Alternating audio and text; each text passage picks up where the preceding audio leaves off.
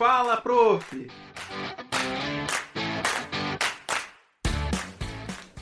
Olá, sejam muito bem-vindos a mais um Fala Prof. E hoje estou aqui de volta, né? Que mês passado não consegui participar com vocês, mas para quem não me conhece ainda, eu sou a professora Talita Cabral, sou coordenadora dos cursos de pós-graduação da área de serviço social da Uninter, e nós estamos aqui hoje com a nossa já conhecida querida tutora professora Reli Amaral e com a nossa convidada especial, a prefeita Karime Fayad, lá de Rio Branco do Sul, aqui da região metropolitana de Curitiba. Sejam muito bem-vindas, meninas.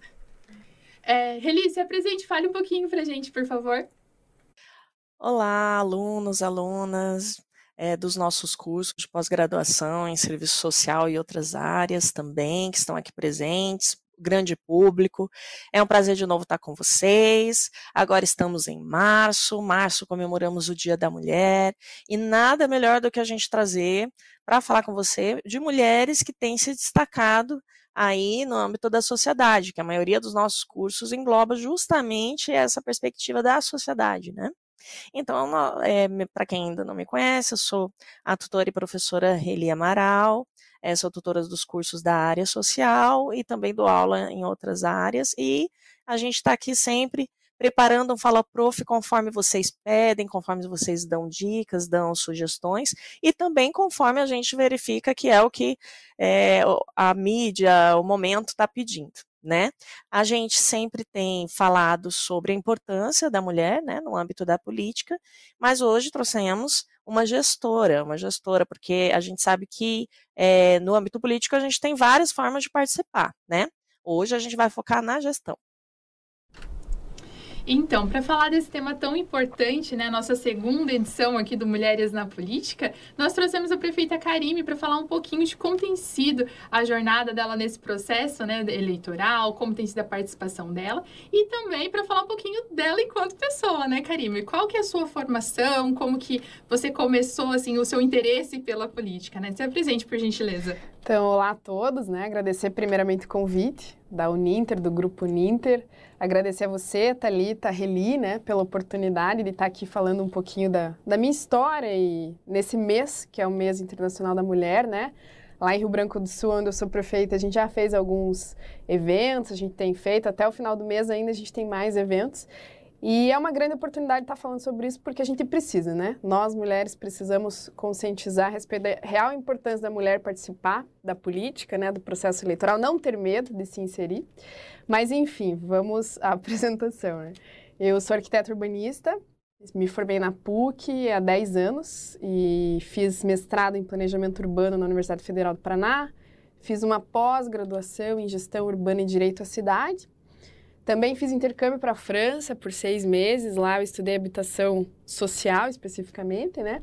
Então a minha área mesmo profissional é a área de planejamento urbano, que cruza muito com a política, né? É, você só vai conseguir executar de fato a política pública urbana de planejamento quando você está no poder público, independente como arquiteta, em um cargo, até hoje onde eu estou como prefeita. Curitiba, inclusive, já teve, né, um prefeito urbanista que foi o Jaime Lerner, o atual prefeito Rafael Greca também, engenheiro, né? Então, é um olhar diferenciado aí para as cidades, acredito eu.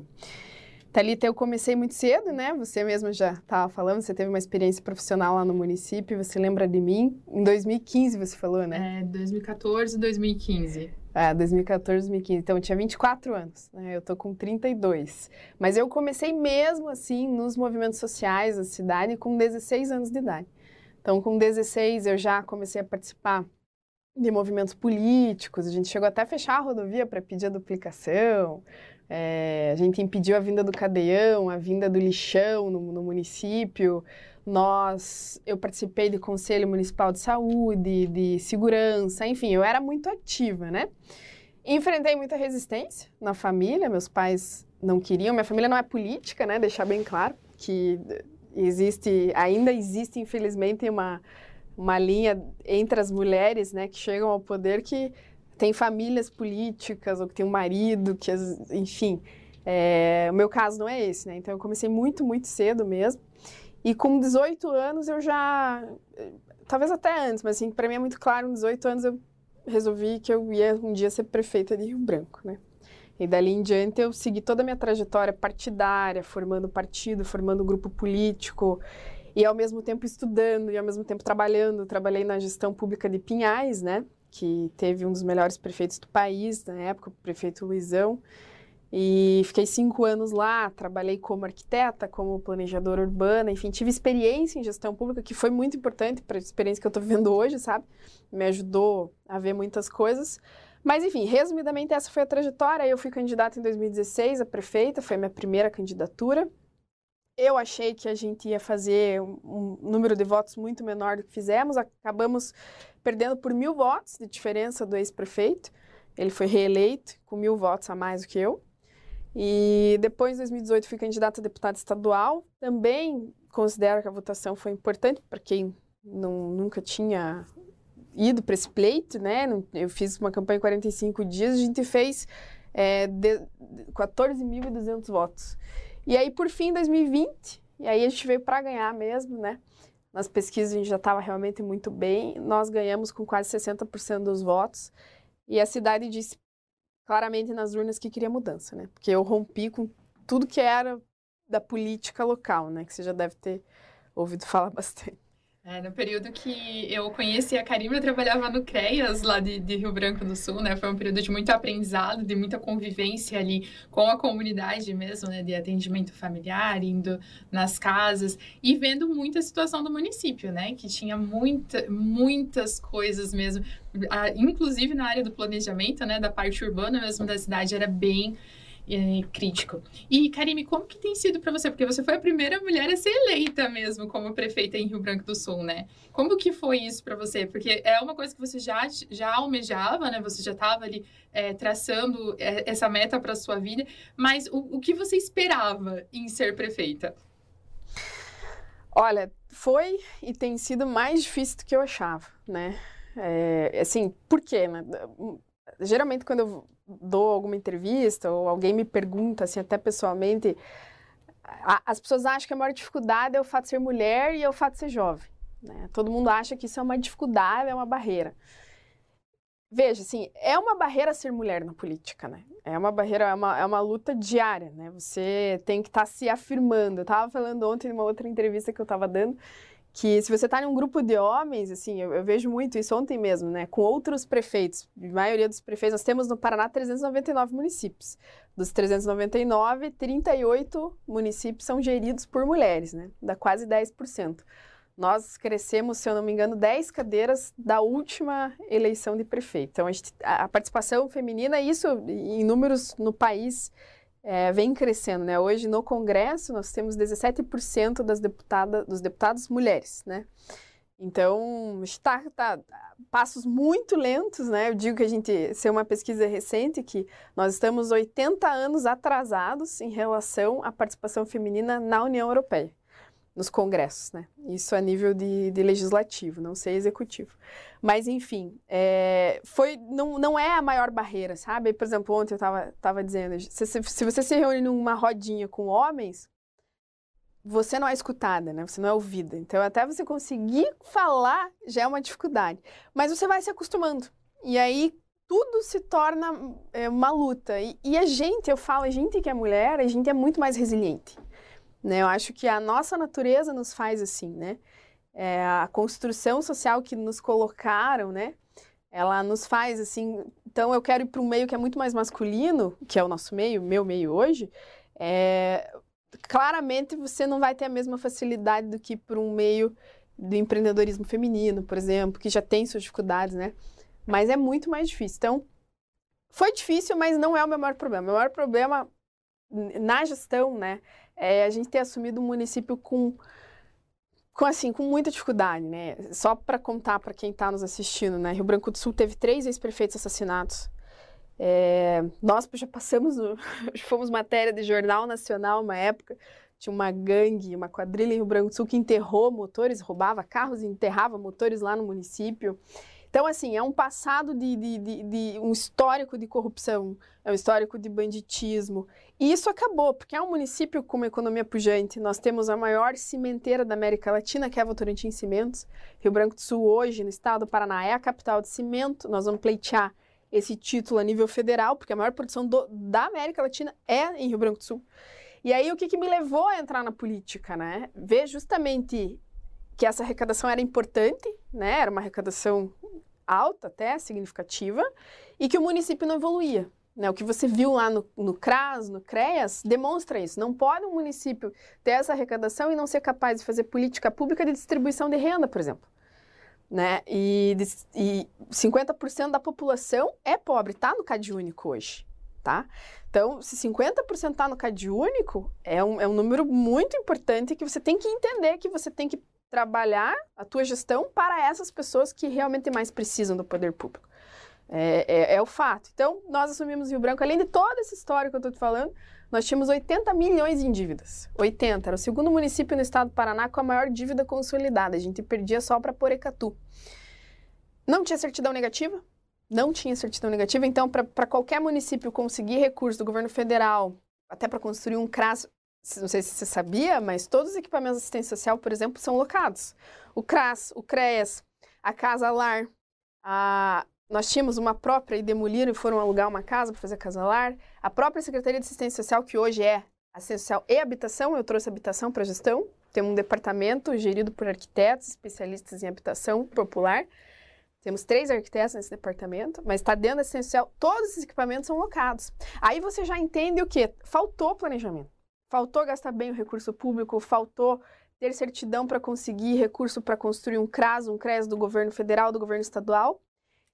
Eu consegui tirar a última certidão negativa, a mais difícil, no mês 8, agosto do ano passado. Ou seja, eu levei um ano e oito meses para tirar todas as certidões.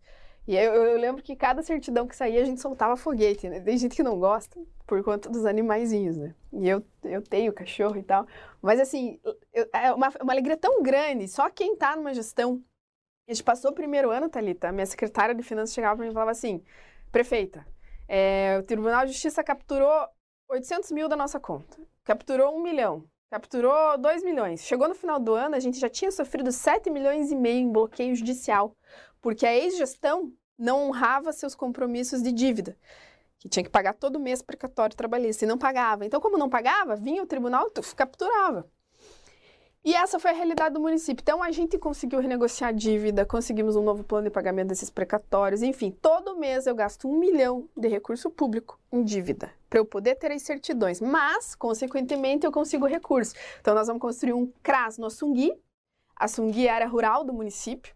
É, nós vamos levar a assistência social e ser itinerante, né, para a área rural, para o distrito, porque não tinha. Então, a pessoa muito pobre tinha que vir lá do interior do município para ser atendido no CRAS, no centro urbano. Não, não tem lógica sabe? A pessoa é, já está numa vulnerabilidade. E para quem não conhece Rio Branco do Sul, a gente fala por experiência própria, assim, tem muita área rural, né? E é de muito difícil acesso. A gente, mesmo com o transporte da prefeitura para fazer as visitas domiciliares, tinha uma família que a gente ia que era quase 50 quilômetros de estrada de chão.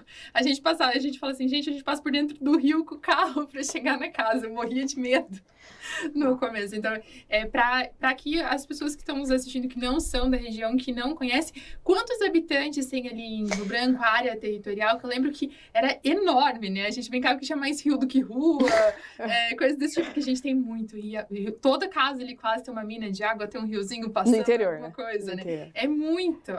É, são 32. Agora o IBGE tá, tá, tá está terminando o último censo, né? Que também é uma loucura o quanto demorou esse censo e o quanto está prejudicando, de maneira geral, a gente formar as nossas políticas, porque esses dados que o IBGE traz, e até para quem está assistindo que recusa dar, fazer entrevista, por favor, façam a entrevista, porque não tenham medo dos recenseadores, porque é através desses dados que a gente consegue receber recurso, que a gente consegue planejar qualquer política nossa.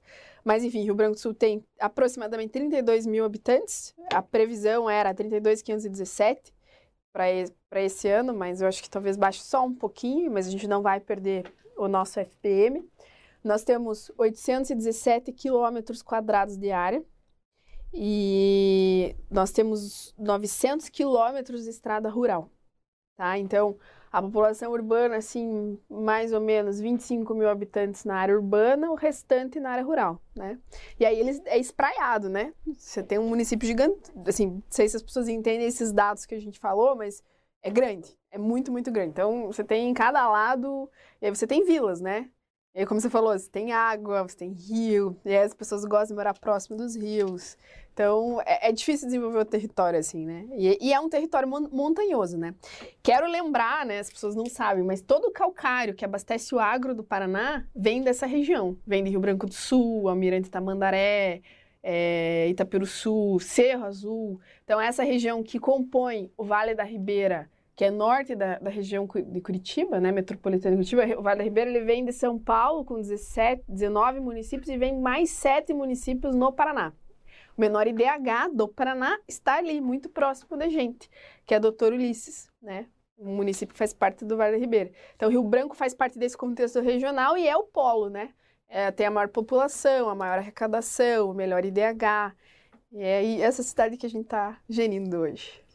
Bacana. E para você que está nos assistindo, que fez a sua inscrição ali no, no nosso site, né, da extensão, é, nós temos a palavra-chave de hoje, que é democracia. Então, você que tem a intenção de receber o seu certificado, anote aí a palavra para depois acessar a avaliação e poder, então, emitir o seu certificado. Professora Reli, você tem alguma consideração a fazer por enquanto? Está sendo, é, né, pensando nesses dados que você colocou da porcentagem né, de prefeitas, a questão das deputadas também, a gente teve, é, teve um Diversos da Pós, que é um outro programa que a gente tem aqui na Uninter, que a gente trouxe uma outra é, também mulher candidata, e que, que ela, ela falou que os números são baixos, mas que as mulheres têm se empenhado bastante na questão da capacitação, né? É, que é isso que você falou, tem que se impor, muitas vezes a mulher tem que estar tá se provando o tempo inteiro, não só é, na, no âmbito da política, mas qualquer, qualquer área de trabalho é, que a, a, maioria seja masculina, existe né, essa, resistência. Então, eu queria se você pudesse compartilhar com a gente como é que foi o processo da época da sua é, da candidatura, né? Esse caminho que, que para mulheres que estão ouvindo a gente e que têm interesse em se candidatar para algum cargo do legislativo, do executivo, como é que foi esse processo, né? A gente sabe que tem todo um bastidores, né, no âmbito é, dos partidos e tudo, né? A gente sem comentar qual partido, mas assim, como que é esse, esse, essas, essas negociações, esse caminho, essa construção, né, até chegar é, ao âmbito da candidatura e depois da eleição? Então, Reli, assim, eh, ontem a mesma, eu fiz uma outra entrevista, né, estava contando aqui para vocês, e a pergunta foi muito, muito similar, né? E, me foi perguntado uma coisa assim, o, que se você pudesse dizer uma palavra que te fez chegar onde você chegou, né? E eu acho que vai de encontro com a tua pergunta. É determinação e trabalho, né? Duas. Determinação e trabalho. Eu trabalhei muito, né? Muito, muito mesmo. Eu escolhi isso, né? Eu, e planejei, né? Então, você tem que ter recurso financeiro para uma campanha, você tem que ter grupo político que está contigo, você tem que ter um plano de governo. Eu levo a sério isso.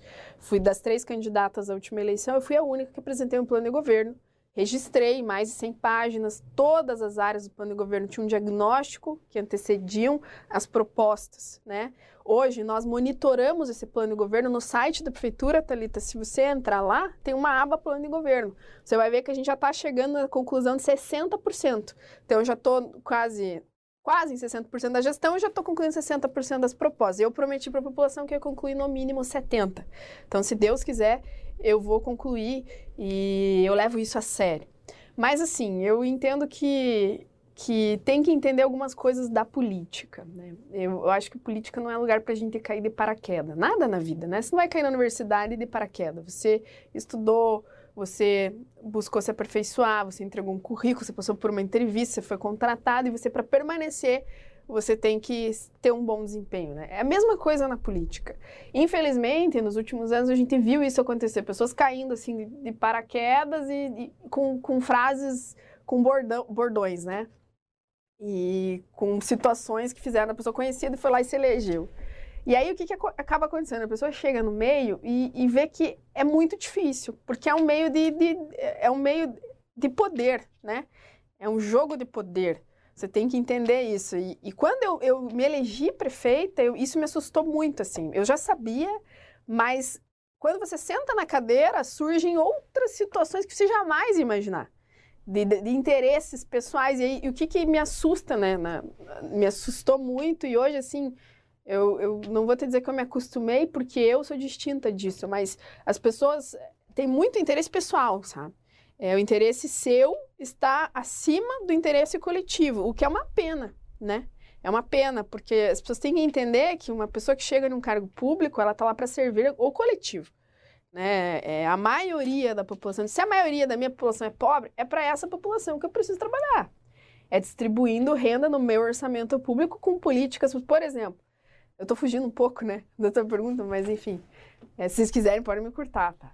A gente se empolga falando em Rio Branco, mas assim, a gente lá criou alguns programas é, muito claros que, que a gente está distribuindo renda. Então, tem um ônibus circular gratuito, só tem cinco cidades na região metropolitana que tem ônibus gratuito. A nossa é uma delas é, urbano, né? Ele circula o dia inteiro. Isso não existia. Nós criamos o kit natalidade na assistência social. Então, as mães em vulnerabilidade recebem o que vão para a maternidade com o kit pronto, banheirinha, Agora fralda. Tem maternidade em Rio Branco. Não, não tem ainda. Terá. Não. Ano que vem terá. Nós estamos reformando e ampliando o hospital para a reabertura da maternidade. Foi uma é, das que promessas. Na época que eu trabalhava lá não tinha, não tinha. atendimento à gestante, né? No, no hospital. É, mas o kit natalidade é um programa social uhum. da assistência. Então, as assistentes sociais identificam essas gestantes em vulnerabilidade extrema, que não tem, às vezes, recursos para comprar uma chupeta, para comprar uma madeira. A gente entrega esse kit para ela na maternidade, que elas têm o filho geralmente no mater day aqui, né?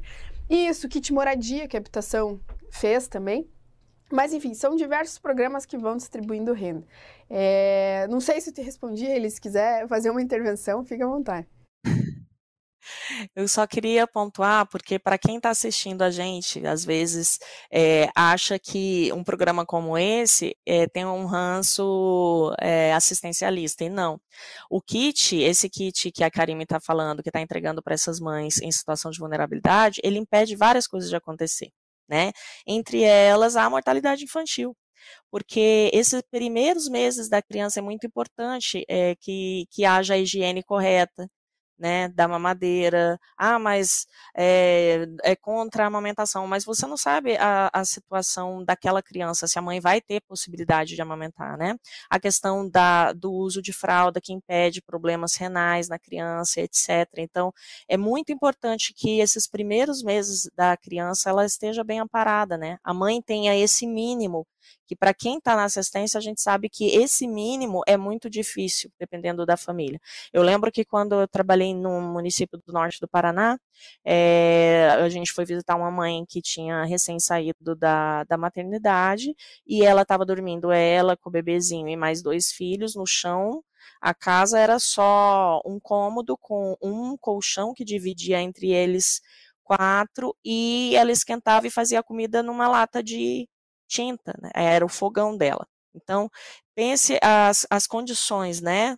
Também passando frio, etc. Ainda bem que é uma região que não é tão fria, mas à noite.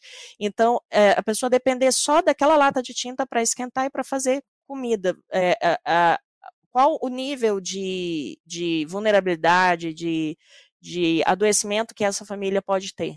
Né? Então, por isso que é tão importante um programa como esse, que na gestão da Carime está sendo implementado. Então, fica a dica aí para outros municípios que possam estar tá assistindo. Tem muitas secretárias da assistência que assistem a gente, né, Thalita? É, que é um programa que não sai caro, né? Mas pode ter, inclusive, uma parceria aí com, com o terceiro setor, tem Caritas, tem outras vertentes aí, é, instituições religiosas que gostam bastante de participar, que também podem entrar como parceiras, mas a importância desses primeiros, principalmente seis meses de vida, a criança está bem amparada aí com, com os produtos mínimos para a gestão da sua saúde e alimentação. Mas continuando a questão da gestão, fique à vontade, Karine, compartilhar com a gente como é que foi essa questão da, da sua do período da sua candidatura. A candidatura, eu conto uma história interessante, né? Eu, quando eu fui candidata a primeira vez, em 2016, a ex-presidente, tivemos a presidente mulher Dilma, né? Ela tinha sofrido impeachment.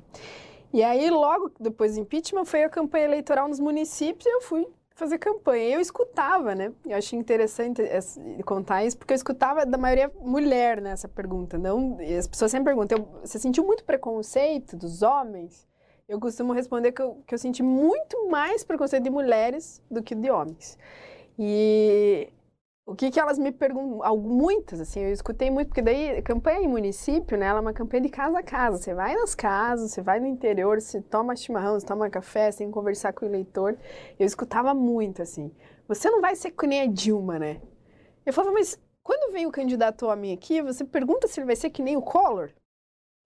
Não pergunta, né? Por quê? Porque, assim, infelizmente, a gente, não, a gente teve poucas mulheres até hoje, né, participando desses cargos maiores, é, no nosso país. Você veja, hoje nós temos é, de governadoras no Brasil duas. Duas governadoras. O máximo que nós já tivemos foram três. Entende? Então, que é, um, é o maior cargo do Estado. De qualquer Estado é o governo, né? E no país nós tivemos uma presidente. Então, aí, assim, se a presidente foi ruim, a governadora foi ruim, tomam isso como regra. E não é, entende? Porque nós também já tivemos vários governantes homens seja presidente, seja governador, ruins. E a gente não chega para o candidato e faz essa comparação. Então, eu acho que isso foi uma coisa na primeira campanha que me marcou muito, sabe? A idade, eu, eu o, o povo de Rio Branco carinhosamente me chama de menina. Já diminuiu muito isso, assim, já diminuiu bastante, porque eu tô, tô, envelhecendo, né? Mas a primeira campanha era a menina. E aí tinham as pessoas que carinhosamente me chamavam de menina e tinham os meus oponentes que me desqualificar me chamavam de menina. Essa menina, o que, que essa menina tá pensando? Caiu de paraquedas aqui, quem é essa menina? Então eu escutava muito isso, assim, para desqualificar, mas também com muito carinho, majoritariamente com carinho. Na segunda campanha, foi uma campanha mais pesada, né? Teve um cenário ali político mais violento. Eu andava em algumas situações com colete à prova de bala, meu carro era blindado, eu passei por situações de emboscada durante a campanha, né? Graças a Deus, o, o Ministério Público pediu para a Polícia Militar me acompanhar em algumas situações da campanha. Se, por exemplo, na emboscada que eu sofri, se a polícia não tivesse comigo, eu não sei se eu estaria aqui, né? E aí, digo para vocês de maneira clara, né? Nós, um, um dos, dos ex-prefeitos que foi assassinado, ele cometeu um grande erro de não saber quais alianças políticas ele fez. E aí você tem que ter sabedoria, né? Tem que ter muita sabedoria no processo. O processo eleitoral ele define muito o teu governo. Com quem, é, quem são teus apoiadores financeiros, dependendo de quem for teu apoiador, é, você fica em, dívida com aquela pessoa e você fica amarrada numa situação que você não consegue mudar porque você está amarrada. Isso, graças a Deus, não aconteceu comigo. Politicamente, se você se alia a grupos que já têm um histórico negativo, pode ter certeza que essas pessoas vão te cobrar que façam a mesma coisa que elas estão acostumadas a fazer. Então, no processo eleitoral, o teu posicionamento é, com sabedoria é muito importante. E eu, graças a Deus, assim, eu soube, escolher um, um, vice maravilhoso. Nosso vice é um cara trabalhador, é do povo. Também nunca tinha sido político, sempre ajudando as pessoas da comunidade dele, mas nunca tinha é, pleiteado um, algum cargo. Me ajuda muito, é meu parceiro. É, os, grupos, os grupos que estavam comigo eram grupos bem intencionados, sabe? Então hoje eu consigo fazer uma gestão séria, transparente. Nós temos uma ouvidoria municipal que não existia. Nós é, subimos no ranking da transparência do Estado para nas 150 posições. Nós estávamos na rabeira lá dos municípios, já subimos 150. Eu tenho dito para a controladoria que eu quero entregar esse município pelo menos entre os 80, no mínimo, os 80 primeiros municípios do Estado em transparência, no mínimo.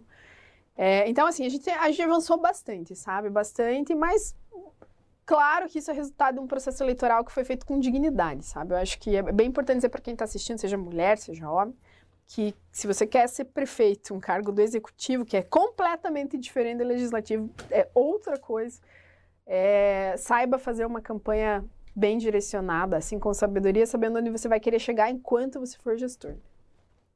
Bacana, Karime. E, assim, quando você foi procurar definir partido, definir é, o cargo que você gostaria de, de pleitear, como que foi para você esse processo de escolha? Como que, que você indicaria as pessoas pra, tipo, a pesquisarem sobre o partido, a pesquisarem sobre a, as funções do cargo, né? Porque o pessoal acha muito bonito, né? Chega lá, ah, você é prefeita. Mas, eh, tipo, as, e, e as competências de ser uma prefeita, né? O que você precisa, o que você recomendaria que as pessoas se preparassem preparassem? Como que as pessoas se preparam para isso? É, eu acho que eu me, eu me preparei, não vou te dizer que foi o suficiente, né? É, justamente por estar te contando todas as dificuldades que eu achei quando eu cheguei lá. Eu sabia que Rio Branco tinha seus problemas, né? Burocráticos, financeiros, administrativos. Mas quando eu, eu assumi, eu vi que era muito pior, né? Então, se eu pudesse ter me preparado mais ainda, algumas coisas no primeiro ano eu não, eu não teria feito.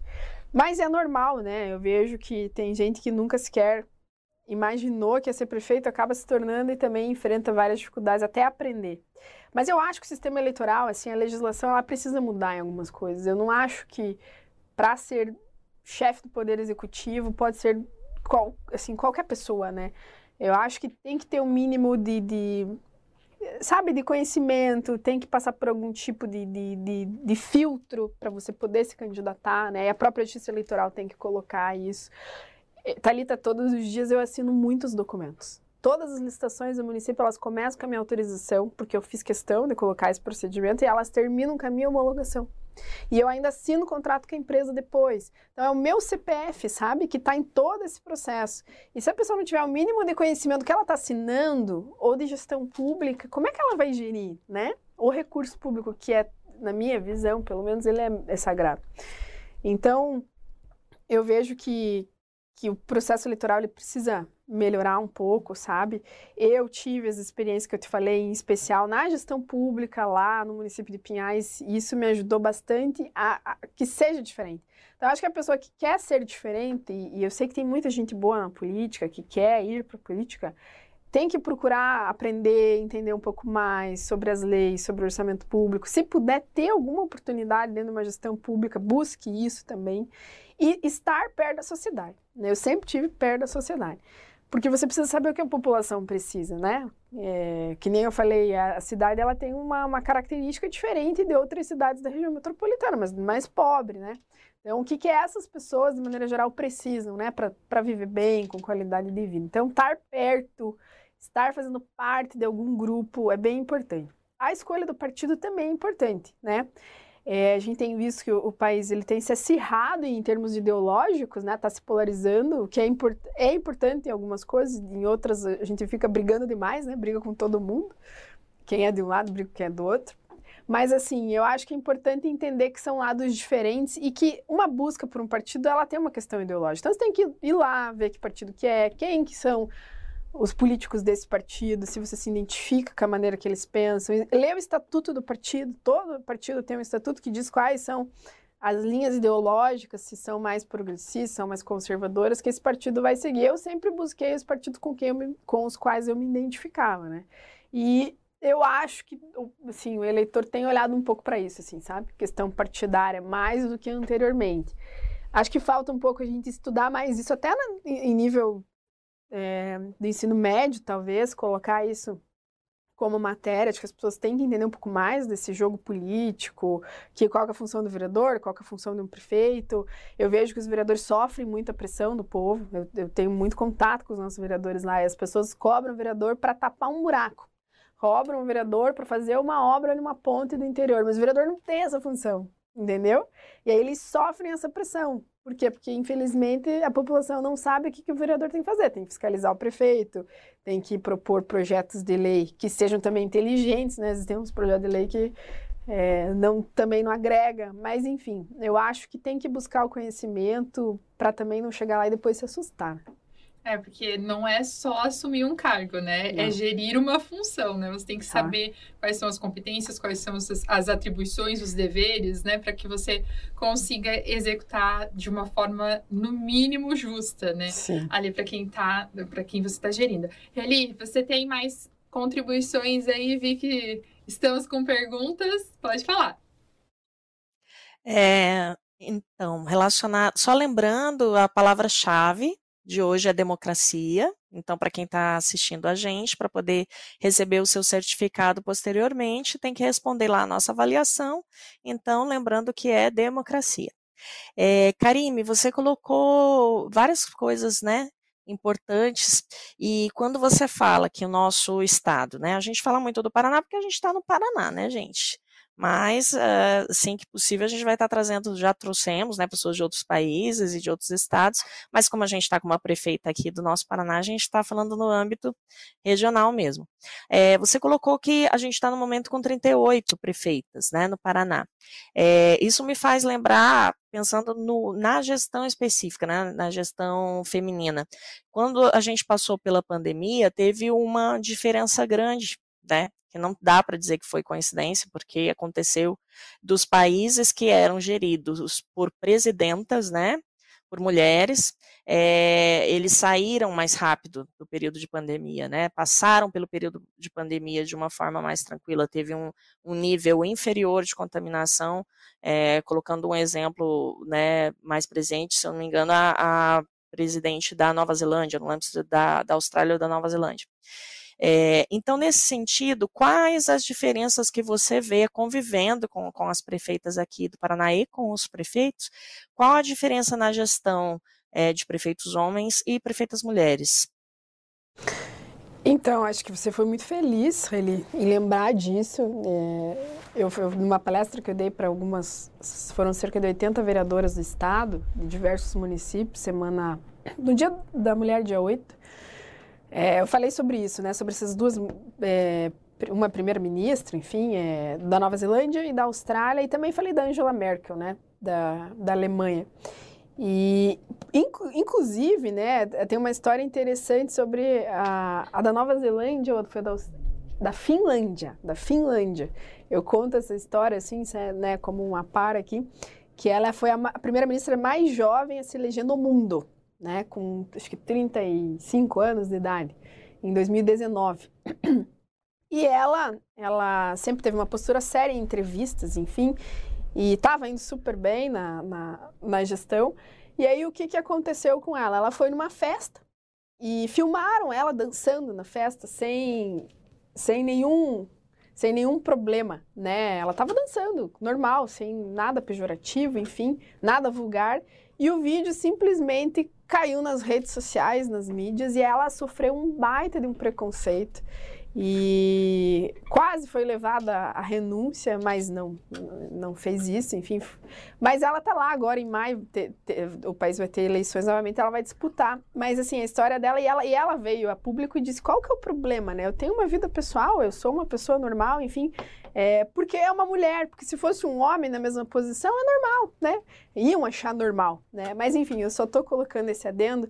Mas o que, que eu acho que é diferente, de maneira geral, conhecendo algumas prefeitas e convivendo é, essa palestra com as vereadoras, eu, me chama muita atenção, porque no final da palestra elas vêm falar assim, prefeita, é, eu sempre pergunto, se é oposição ou se é base do prefeito? Porque é, é, o meu dia a dia, né? Com a Câmara de Vereadores, é essa, são essas questões, assim.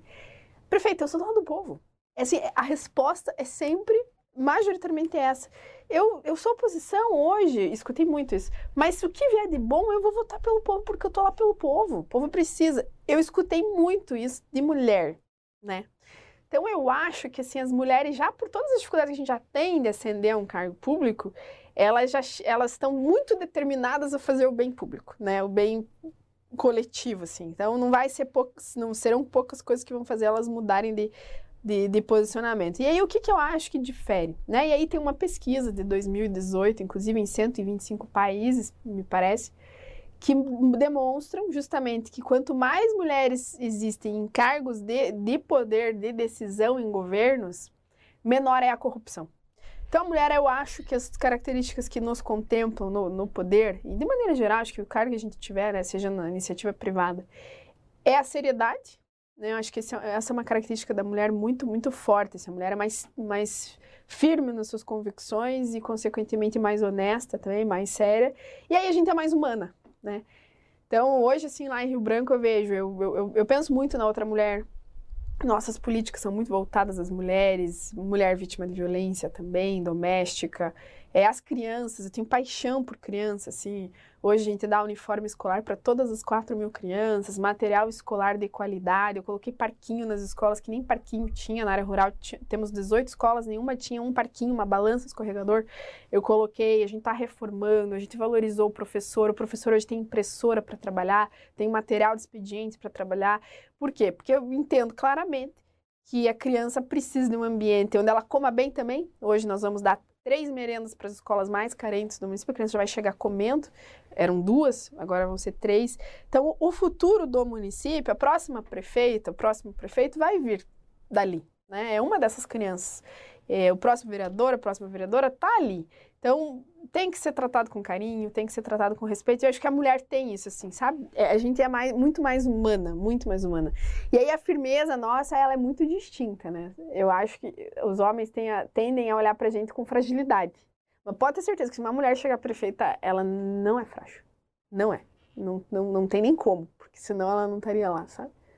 E isso assusta, isso assusta, assusta bastante os demais. Então, assim, na, na, sua opinião, o ponto de vista da mulher faz muita diferença na gestão? É o olhar, o olhar né? A gente vai sofrer vendo alguém sofrer. Uma mãe sofrer. É, sabe, tem situações que eu, eu, claramente, eu fico emocionada, porque você sente aquela dor, né? Eu acho que a nossa empatia é muito maior, porque a gente passa a nossa vida por processo de sofrimento. Né? Eu lembro muito bem, eu chegava para minha falecida avó quando eu menstruei a primeira vez, e tinha uma cólica, né? Eu tinha 11 anos de idade, mas isso dói. Ela falava, filha, a mulher nasceu para sofrer. Aí eu fui me depilar a primeira vez e aquilo doeu demais. Aí eu falei para ela, dela, filha, a mulher nasceu para sofrer. E aí, assim, sempre eu escutava isso, sabe? Isso me, me, me marcou de uma maneira. Eu não acho que a gente nasceu para sofrer, mas que a gente sofre mais, né? Eu não, não sou mãe, mas quem aqui é mãe sabe muito bem o que é a dor de um parto, o que, que é a gestação, depois que a criança nasce, né, ter que, que amamentar, e aí a tua vida muda, porque a tua vida é aquilo. E aí eu quero aqui fazer, né, um, um, é, uma, uma fala de total respeito às mulheres que estão na política e, e conseguem ser mães ainda, né. Ontem eu estava falando isso, eu não sei como que elas acham tempo, por exemplo, uma prefeita porque eu te digo que eu não tenho tempo para nada, assim, é uma coisa muito louca. Ontem eu, eu cheguei em casa 11 horas da noite. 11 horas, eu saí de casa cedo nadar, fui trabalhar, trabalhei o dia inteiro e, e fui fazer uma visita, jantar numa casa de, de, pessoas de Rio Branco, cheguei em casa 11 horas da noite, entendeu? Então, assim, é, é isso todos os dias. É, é uma, uma, uma, uma, vida muito frenética. E ainda tem mulheres que, além, além disso, conseguem né, cuidar dos seus filhos, é, ajudar a cuidar da casa, porque além de tudo a gente também, naturalmente, a gente gosta de cuidar da casa, né? É uma coisa que a sociedade nos coloca, mas a gente já já faz isso com muito esmero, assim, né? Então eu quero deixar esse reconhecimento às mulheres que além de, de tudo estão na política e são mães. Eli, nós temos mais alguma contribuição? Tem mais alguma participação? Então, tá tendo muito relacionada à vida pessoal, né? Esse sentido mesmo que a Karim me falou. É, mas como é que cuida, né, da, da vida pessoal como um todo? O que que muda, né, depois que vira prefeito? Prefeita, dá para ter amizade, dá para ser casada, ter namorado, ter filho. Então, é, nesse sentido, o que, que mudou na sua vida, né? Cuidados que tem que ter, você já apontou alguns, como nesse período que precisou, né, devido a ameaças, etc., situações, usar um carro blindado, etc., colete, isso muda muito, né? A gente ter escolhas de lugares para ir, enfim, é, passa sempre por esse filtro. Então, o que, que, mudou na sua vida pessoal, né? Os cuidados que você precisou ter. É, e também estão perguntando para quem, quem deseja, né? Mulheres que desejam é, ir para a política, é, quais os conselhos que você deixaria? Tá, então, primeira pergunta, assim, mudou. Eu acho que sempre foi, a minha vida foi direcionada a, a estar onde eu tô, né? Então, eu nunca tive uma vida pessoal muito aprofundada, assim, sabe? Porque foi uma escolha, né? Eu digo que as pessoas fazem escolhas, as pessoas têm que entender que a gente faz as coisas. Às vezes eu não gosto de pessoa que reclama muito, sabe? Tem gente que diz assim, ah, não, vou conversar, a pessoa já tá reclamando, né? Não, mas assim, são escolhas, né? A gente tem que entender que você tá onde você tá, porque de alguma maneira você escolheu, você quer sair dali, você tem que escolher sair dali, né? Sair da situação que você se encontra. Claro que cada pessoa tem uma dificuldade diferente, né?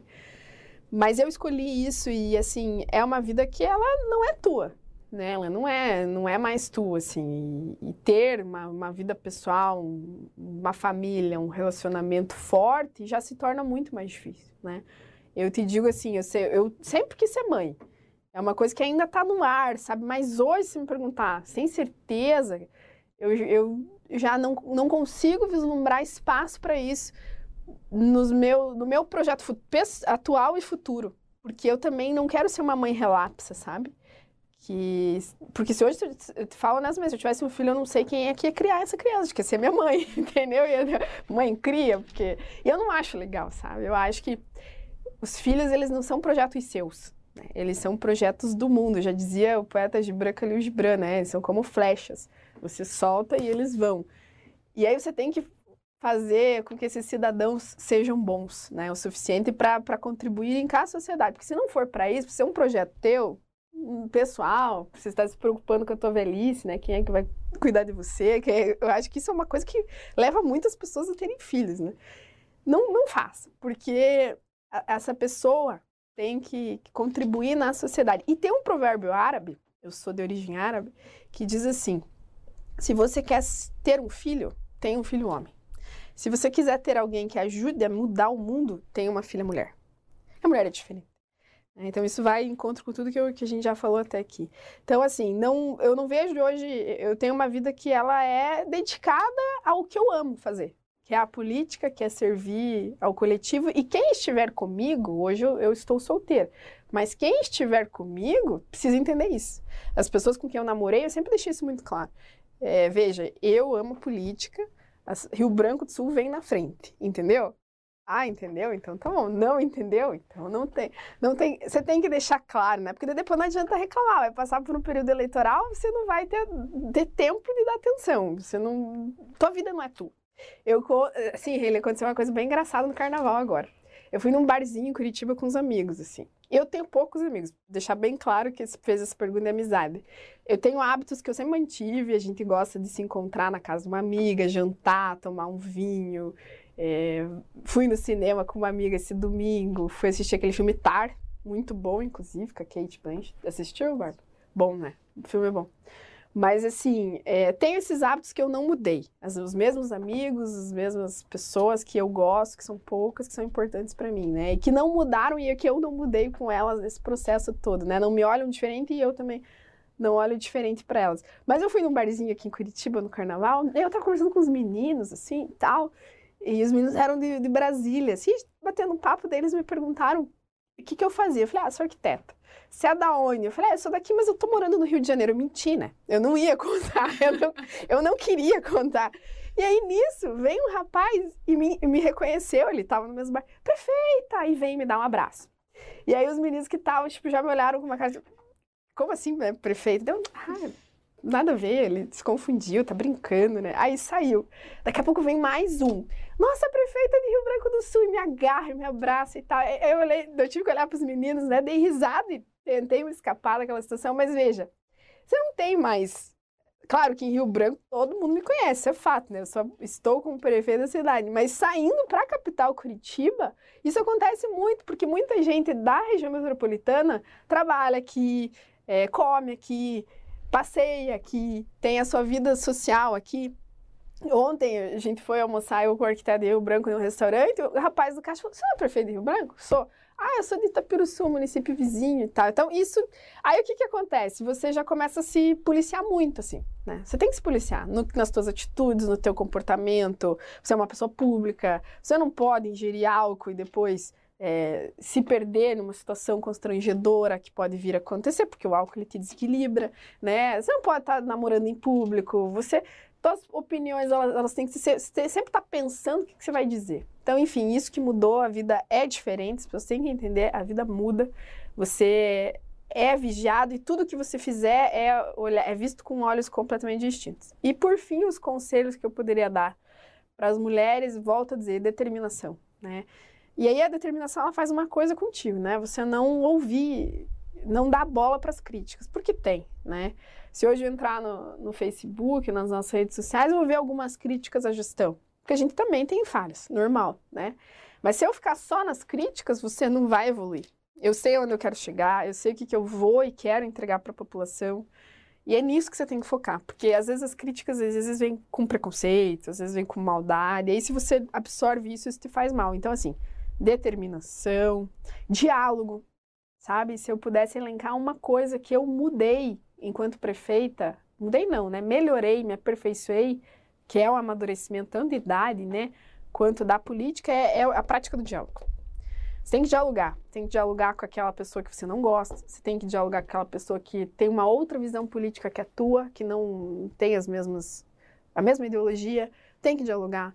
Tem que dialogar com o teu inimigo, com a pessoa que você mais gosta, com parente, é diálogo. O tempo todo é diálogo e, assim, se colocar na posição do outro. Acho que é bem importante, sabe? Se coloca na posição do outro que talvez você vai entender um pouco melhor o que, que ele está te trazendo. Acho que são esses os conselhos, ele. Ele, mais alguma contribuição? Não, até o, até o momento foi isso. É, como sempre, né, é, os nossos convidados são muito bem aceitos, o pessoal gosta, tá pedindo retorno. É, é, porque é muito gostoso, sabe, Karime? A gente que, que é do âmbito acadêmico, a gente fala muito de todas essas questões que você pontuou, mas de uma forma teórica. Então é diferente quando vem uma pessoa e pontua, como por exemplo que você falou do favoritivismo, né? Então a gente pontua muito nos cursos de serviço social, de política de assistência e outros a questão do clientelismo, né? O, o Estado brasileiro é um Estado que é tradicionalmente burocrático.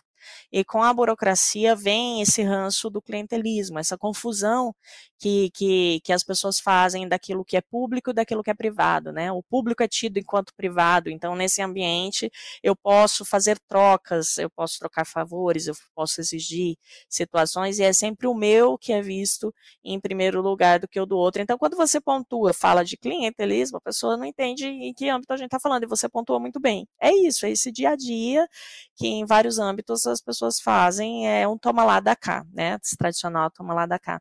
E a questão também da importância da mulher se impor, da, da, da mulher se colocar, da mulher se capacitar, da mulher é, alçar espaços públicos não precisa ser especificamente dentro do, da política no âmbito do Poder Legislativo e Executivo, mas você pode estar no âmbito dos movimentos sociais, fazendo a sua participação política, dentro de uma associação de moradores onde você, na região que você reside, na, na paróquia, na igreja que você frequenta, enfim, existem é, ONGs, outras formas que você pode estar participando aí politicamente, na escola do seu filho, fazendo é, parte da associação de pais e mestres, é, mas ter essa participação. Né? A não participação, ela também é uma participação, mas uma participação negativa, já que você favorece com que o status quo permaneça, né? As coisas permaneçam. Então, quando você coloca da mulher ter determinação, se colocar, é, é, é essa importância, né? De você é, dizer a que você veio e de não deixar com que as decisões que são tomadas no dia a dia sejam tomadas somente pelo outro, mas também por si e que o mundo também tem essa visão feminina. A partir do momento que você, enquanto mulher, participa ativamente, politicamente, da sua da vida pública, seja na sua microrregião, seja no âmbito nacional, estadual, você está também fazendo com que outras pessoas sejam favorecidas, né? Outras vertentes da sociedade sejam favorecidas como tradicionalmente é, situações no âmbito da infância e das pessoas com deficiência, normalmente a participação é mais feminina, né, na luta por esses direitos. Então, tem muito elogio, o pessoal está gostando bastante, agradece a sua participação, pedem o seu retorno. Então, a casa está aberta, a Uninter está aberta para receber você novamente. É, se for do seu interesse, agradecemos e é isso. A gente fica muito feliz quando vem mulheres assim com experiência naquilo que falam, é, é diferente da gente que fala mais no âmbito teórico. É, e outra, é, a gente já teve também a participação aqui da, da Mari, que ela trabalha lá no, no Tribunal Eleitoral, né? Ela falou muito da questão da educação das crianças, né? De levar as crianças para dentro do Tribunal Eleitoral, para elas conhecerem um pouco de como que funciona esse mundo, né? Da, do, dos políticos, de como funciona, é, a importância do voto. E eu estava dando uma olhada numa notícia que saiu no CNJ, CNJ ali da Comissão Gestora de Políticas de Gênero do Tribunal Superior Eleitoral, e eu vi um dado que me deixou muito feliz, assim, até certo ponto, porque nós somos hoje 52%, minimamente 52% da população de eleitoras, né? Nós temos ali esse poder de voto e nós temos essa, esse peso enquanto eleitoras, né? Então é muito importante a gente ter é, os nossos gestores que tenham esse olhar também é, da mulher dentro da política, para que possa propor é, as políticas de acordo com as necessidades que a população traz, né? É, e aí, o que, que eu acho que é importante, né, Thalita? Apesar de nós sermos 52, de maneira geral, se pega municípios, estados e países, a gente sempre está de 50% a 52% da população, né? É, as mulheres têm que, têm que, não digo que tem que, né, porque é muito pesado, né? Mas precisam olhar para as candidatas mulheres, justamente porque para que a gente seja representada, né? Eu estava dando exemplo lá em Rio Branco do Sul, nós temos três vereadoras, uma engravidou. E no regimento da Câmara não estava previsto o que, que aconteceria se uma, uma vereadora engravidasse, porque nunca tinha tido vereadora, entendeu? E aí ela teve só 15 dias de afastamento para poder ter o filho e voltar para as sessões da Câmara. Porque não foi previsto, o regimento da Câmara foi feito por homens, né? Não, não pensaram que um dia podia ter uma mulher que engravidaria, enfim.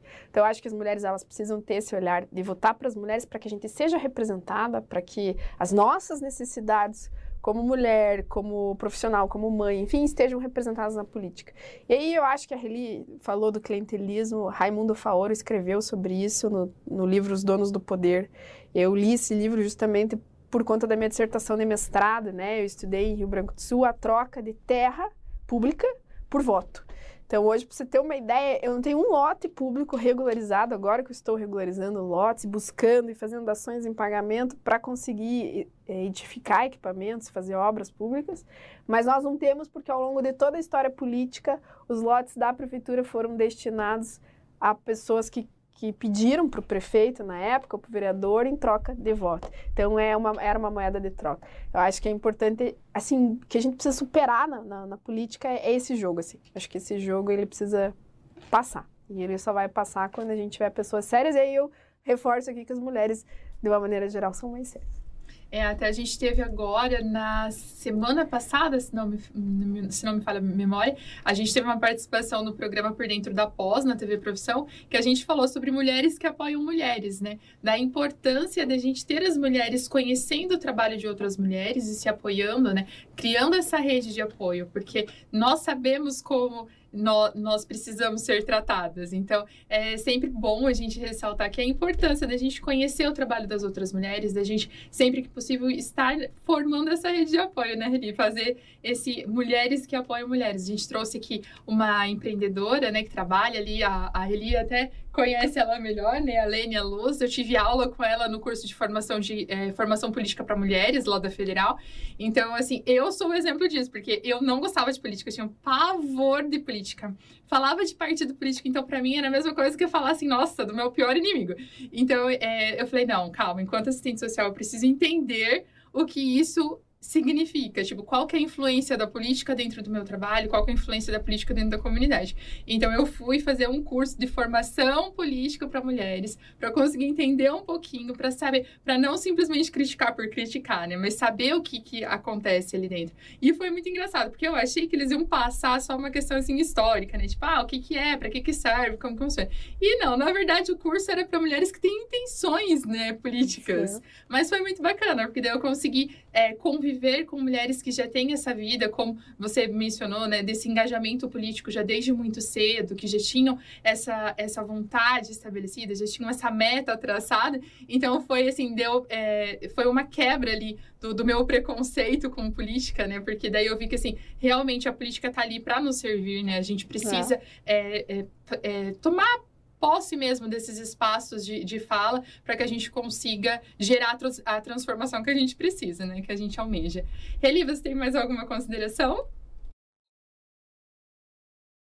Então, Karime, eu gostaria de agradecer a, a, sua presença aqui com a gente, por ter aceito o nosso convite, por estar participando. A gente sabe que a sua agenda é complicada, né? Com todos os, os compromissos e tudo mais. Agradecer toda a sua equipe que também nos assessorou aí nessa mediação de conseguir conciliar os horários, datas e tudo mais.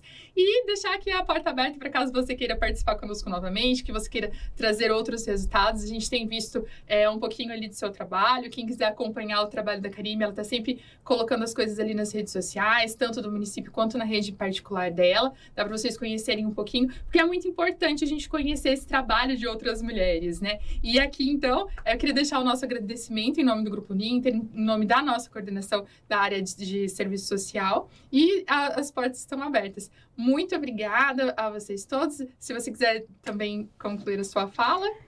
Então, agradeço a oportunidade novamente, né, ao Grupo Ninter, a você, Thalita, que entrou em contato comigo, sempre foi muito gentil, entendendo as minhas dificuldades de horário, né, as, as alterações.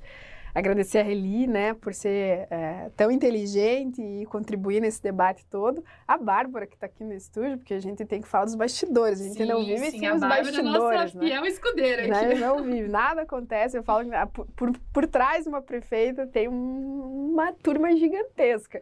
E para fechar, né, eu acho que um dado que eu esqueci de falar e é importante, é, toda prefeita teria obrigação, no mínimo, de ter 50% do seu secretariado mulher. Em Rio Branco do Sul, 50% são mulheres. E de todos os servidores, 70% são mulheres. Então, temos uma gestão fem majoritariamente feminina em Rio Branco do Sul e é um orgulho. É um orgulho poder falar em Rio Branco, poder falar um pouco da minha história. E eu agradeço a vocês, novamente ao Grupo Ninter, a quem está nos assistindo. Quem quiser acompanhar, como a Thalita falou, dá uma olhada lá nas redes sociais.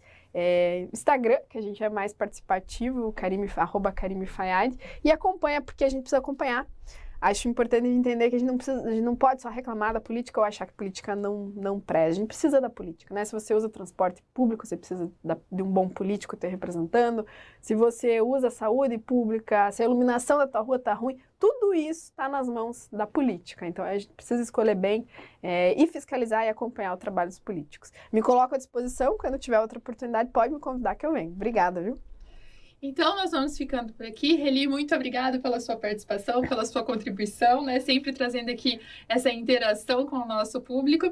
E nós ficamos por aqui. Nos vemos no, no próximo mês com mais um tema que vocês já mandaram ali pra gente. Já estamos preparando aí, ajustando com os convidados para o mês que vem. Muito obrigada a todos e tenham uma ótima semana. Até mais. Fala, prof!